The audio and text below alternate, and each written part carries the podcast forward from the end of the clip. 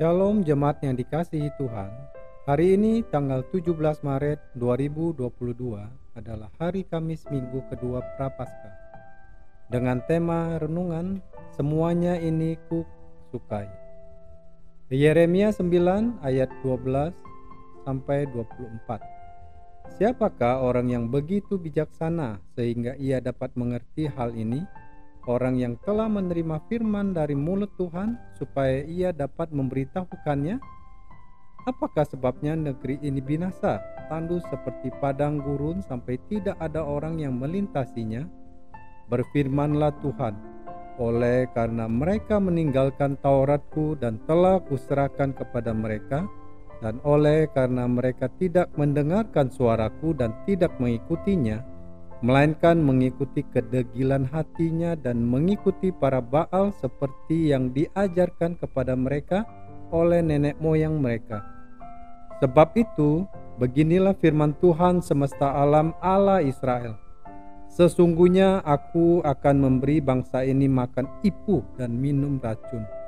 Aku akan menyerahkan mereka ke antara bangsa-bangsa yang tidak dikenal oleh mereka atau oleh nenek moyang mereka dan aku akan melepaskan pedang mengejar mereka sampai aku membinasakan mereka. Perhatikanlah, panggillah perempuan-perempuan peretap supaya mereka datang dan suruhlah orang kepada perempuan-perempuan yang bijaksana supaya mereka datang.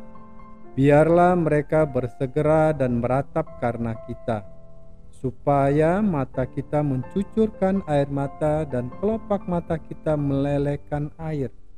Sebab terdengar ratapan dari Sion, Wahai binasalah kami, kami sangat dipermalukan, sebab kami harus meninggalkan negeri ini karena rumah-rumah kediaman kami dirobohkan.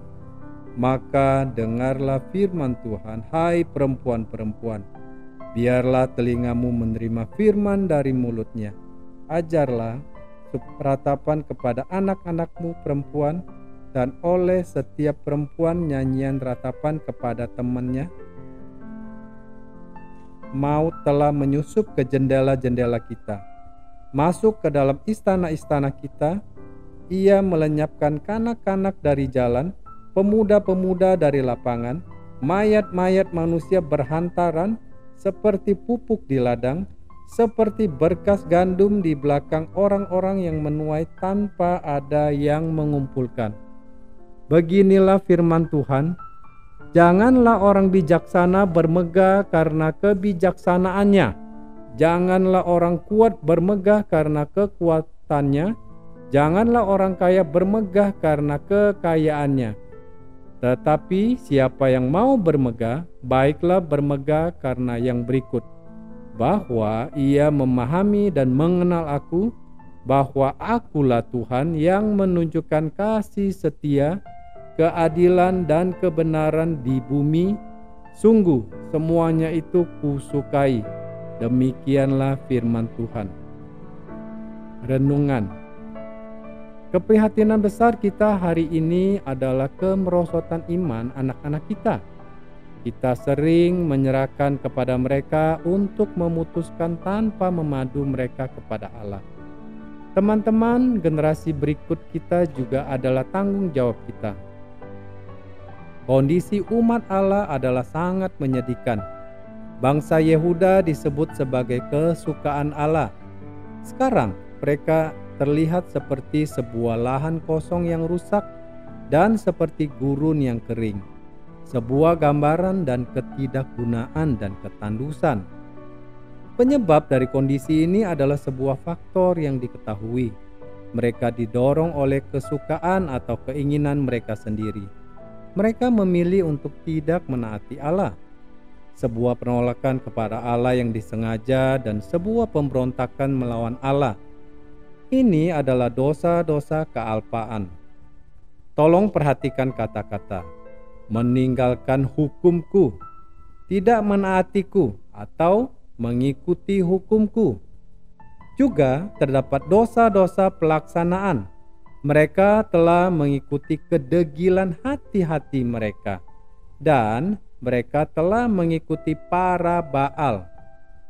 Bukannya bersuka di dalam hal-hal yang menyenangkan Allah, mereka mencoba mencari kesukaan di dalam melakukan hal-hal yang menyenangkan keinginan mereka sendiri. Mereka tidak hanya terhanyut dari Tuhan, tetapi mengikuti ilah-ilah lain. Terdapat sebuah kegagalan di dalam tanggung jawab sebagai orang tua juga. Hal itu bukanlah sebuah masalah yang terjadi dalam suatu hari, tetapi adalah sebuah masalah bergenerasi yang diulang terus-menerus. Orang-orang muda mereka disesatkan oleh leluhur mereka, seperti diajarkan oleh nenek moyang mereka. Konsekuensi atas penolakan Allah adalah kehancuran. Mengikuti keinginan hati kita akan membawa kita kepada kehancuran. Kita semua tahu bahwa hati sangat licik. Kita dapat menipu diri kita sendiri dengan membenarkan filsafat atas tindakan-tindakan kita. Marilah kita mengingat bahwa karena segala hal ini Allah akan membawa kita ke pengadilan. Pengkhotbah 11 ayat 9. Ada jalan yang disangka orang lurus tetapi ujungnya menuju maut. Amsal 14 ayat 12. Sebagai hasilnya, maut telah menyusup ke jendela-jendela kita, masuk ke dalam istana-istana kita. Seseorang tidak dapat menghentikan konsekuensi dari ketidaktaatan dengan menutup pintu-pintu. Jika kita menutup pintu-pintu, mereka akan masuk melalui jendela-jendela. Bukankah ini merupakan sebuah peringatan bagi orang tua Kristen hari ini? Jika kita gagal mengajarkan pedoman yang benar kepada anak-anak kita, kita akan gagal di dalam tanggung jawab kita sebagai orang tua. Hal ini mengkhawatirkan melihat apa yang terjadi kepada umat Allah. Panggilan Allah untuk memikirkan kembali kepadanya di dalam pasal 9 ayat 17 sampai 22, marilah kita berjuang atau bersuka di dalam pencapaian manusia. Allah menginginkan umatnya untuk berpaling kepadanya Allah tidak menginginkan untuk membuang umatnya. Allah kita adalah penyayang. Dia bersuka di dalam cinta kasih, keadilan, dan kebajikan. Demi namanya dia mempraktikkan anugerah di dalam penghakimannya. Kesukaan sejati adalah dalam mengetahui bahwa Allah ini berada di dalam cinta kasih, keadilan, dan kebajikannya Marilah kita menjadi alat dalam cinta kasih, keadilan, dan kebajikan Allah. Marilah bersuka di dalam Dia. Mari kita berdoa.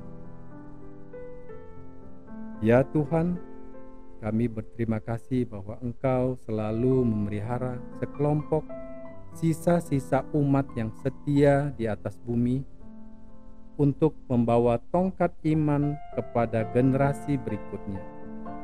Kami tahu bahwa kami bertanggung jawab atas generasi berikut kami. Tolonglah kami untuk mempersiapkan generasi berikutnya menjadi umat yang setia. Amin. Tindakan Marilah kita mencari hikmat Allah untuk menjadi kesempatan terbaik untuk menjadi seorang saksi bagi anak-anak kita. Marilah kita tetap relevan di dalam konteks kita sebagai umat Allah.